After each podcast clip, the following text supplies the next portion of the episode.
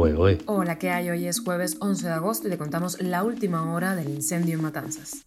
Esto es Cuba a Diario, el podcast de Diario de Cuba con las últimas noticias para los que se van conectando. Las termoeléctricas de Matanzas y Santiago de Cuba salieron de servicio.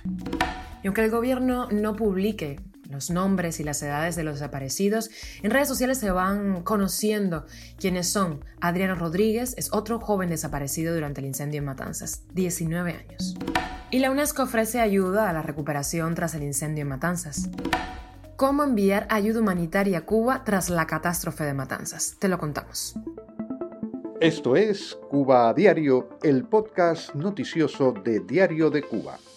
Las termoeléctricas de Matanzas y Santiago de Cuba salieron del sistema por falta de agua y por un salidero en la caldera, respectivamente, según la versión oficial. Esto en medio de una crisis de apagones que ha provocado protestas en varias provincias.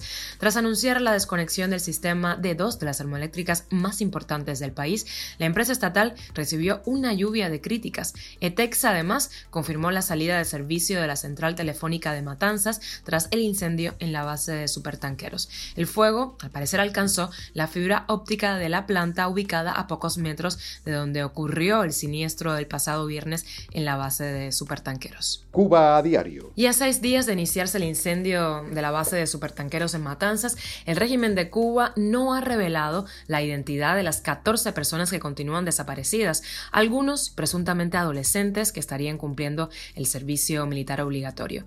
Mientras, en las redes sociales, sus familiares lamentan la pérdida y la sociedad además cuestiona fuertemente el servicio militar de obligatorio cumplimiento para los adolescentes varones. Adriano Rodríguez tiene 19 años, jovencísimo, es uno de los 14 desaparecidos en el incendio de Matanzas, así lo confirmaron testimonios de personas allegadas en redes sociales.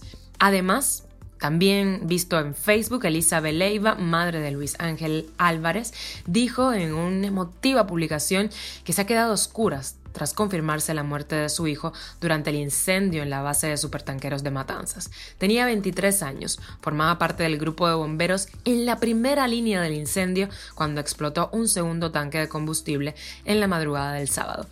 Además de ese testimonio, tenemos a Junia Doval, la tía de Leo Alejandro Doval, uno de los desaparecidos durante el incendio en Matanzas. Ella expresó su indignación por la muerte de su sobrino de 19 años y dijo que él no tenía que haber estado en en ese lugar. Fabián Naranjo también cumplía el servicio militar obligatorio en el Comando 3 del aeropuerto Juan Gualberto Gómez. Su familia responsabiliza a sus superiores de la decisión negligente de poner a jóvenes sin experiencia a combatir el incendio. Hasta la fecha, las autoridades solo han dado oficialmente como fallecido al bombero Juan Carlos Santana Garrido, de 60 años, pero este martes el gobernador cubano Miguel Díaz Canel confirmó el inicio de la búsqueda de los restos de las 14 personas desaparecidas en esta tragedia.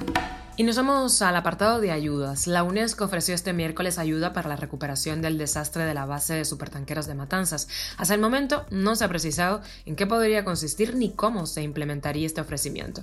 El miércoles además se conoció que la Unión Europea activó el mecanismo de protección civil para enviar ayuda a Cuba para los damnificados por el incendio y el primer país en responder de los 27 que conforman la Unión fue España.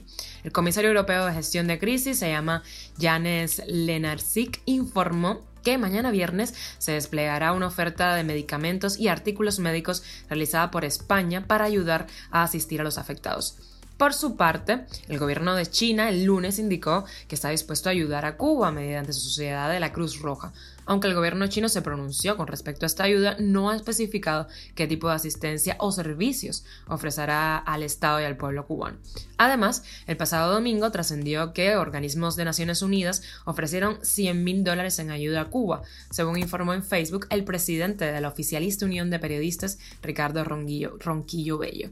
Y la ayuda de México y Venezuela han sido las más resaltadas por el gobierno de la isla. La asistencia incluyó 10 toneladas de espuma, una de polvo químico seco y equipos varios para apoyar las labores de extinción del incendio en la zona industrial. Cuba a diario. Y ese es un mensaje a los que nos escuchan desde Miami. Ojo, la Iglesia Católica en Cuba y en Miami están organizando la entrega de ayuda humanitaria para auxiliar a los afectados por la catástrofe en Matanzas. Entre las principales necesidades están guantes desechables, gotas para los ojos, productos para el asma, entre otros. Caritas Cuba pide a los cubanos que viajan a la isla que al menos reserven una libra para llevar insumos humanitarios. Pueden coordinar el envío a través de la Ermita de la Caridad de Miami. La Ermita de la Caridad de Miami, repito, eh, goticas para los ojos, productos para el asma eh, y guantes desechables. Por ahí anotarlo. Y llegamos a la extra, tiene que ver con la economía. El dólar se dispara en Cuba a una semana de que el régimen comenzara a comprar divisas. El último fin de semana la venta de dólares estadounidenses en el mercado negro sobrepasó los 120 pesos cubanos, mientras que otras monedas, como por ejemplo el euro y el franco suizo, superaron los 130, lo cual ha contribuido a que los cubanos continúen prefiriendo cambiar la divisa por las vías informales en lugar de en los bancos y casas de cambio, donde se ha impuesto una tasa de canje de 110 más o menos pesos cubanos para el USD y de poco más de 119 para el euro. Un pomo de refresco, para que tengan una idea, supera los 250 pesos y una libra de tomate los 100 pesos. Muy pocos confían en que el gobierno cubano cumpla con la promesa de establecer un verdadero mercado cambiario, mucho menos ahora con los trágicos sucesos en la base de supertanqueros de Matanzas. Esto es Cuba a Diario, el podcast noticioso de Diario de Cuba, dirigido por Wendy Lascano y producido por Raiza Fernández. Gracias por elegirnos e informarte con nosotros, además de momentos tan para el pueblo cubano.